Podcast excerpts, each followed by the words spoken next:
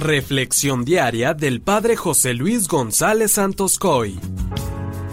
Todos en la vida tenemos situaciones que nos lastiman, piedritas que nos van haciendo el camino pesado, experimentamos dolores o enfermedades que quisiéramos quitar de nuestra vida. Hoy vemos dos milagros que obra Jesús y en los cuales se nos demuestra que Él es el vencedor de la muerte y de la enfermedad. Tomaré el Evangelio de Mateo 9, del 18 al 26.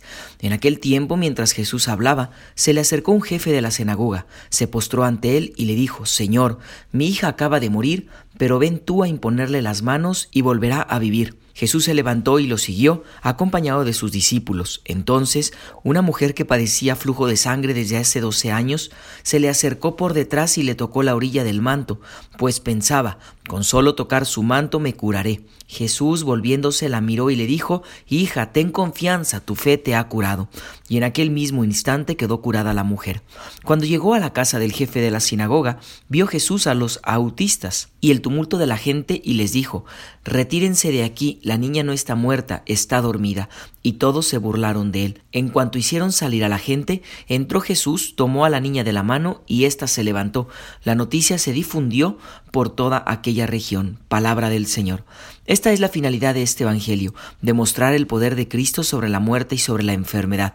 Cristo siempre es fuente de vida y de salud con su presencia y con su palabra.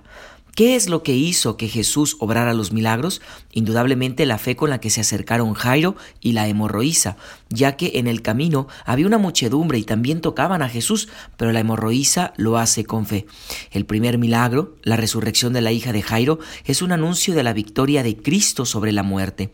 ¿Cuántos de nosotros estamos muertos en vida por el pecado? ¿Cuántos ya no gozamos de lo que tenemos? ¿Cuántos estamos como esa niña, tendidos y rendidos, muertos a la vida, etc.? Necesitamos la gracia de Dios que venga a resucitarnos y hacernos renacer a la vida. Cuando Jesús llega a la casa, dice el texto que todos se burlaron de él.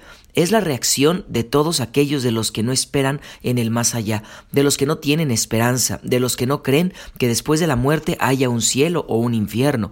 Y esto es importante, porque también muchas veces nosotros a lo mejor no lo decimos, pero sí lo vivimos y lo manifestamos con nuestras actitudes de indiferencia. En el segundo milagro, no solo se cura por tocar la orla del manto de Jesús, sino por la actitud de fe con la que lo hizo y por la palabra de Jesús.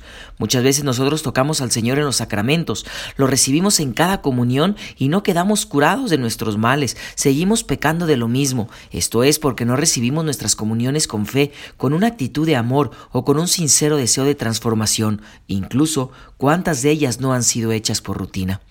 Muchas veces tocamos al Señor como la muchedumbre, solo por aventones, sin fe, sin esperanza, sin intención de cambio, sin ganas de una conversión sincera de corazón, etc. Ojalá que a partir de hoy lo toquemos siempre con la actitud de la hemorroísa, con una fe sincera de corazón, ya que es la única manera de que el encuentro con Dios suscite vida y salud en nuestro camino. Es lo que hoy se nos invita, a que nos dejemos liberar, curar, sanar y transformar por el Señor. Si hoy estamos padeciendo algún mal o alguna enfermedad, muchas veces no nos hemos acercado al Señor con la fe sincera o firme, o no nos hemos atrevido a descubrir cuál es el plan misterioso de su voluntad.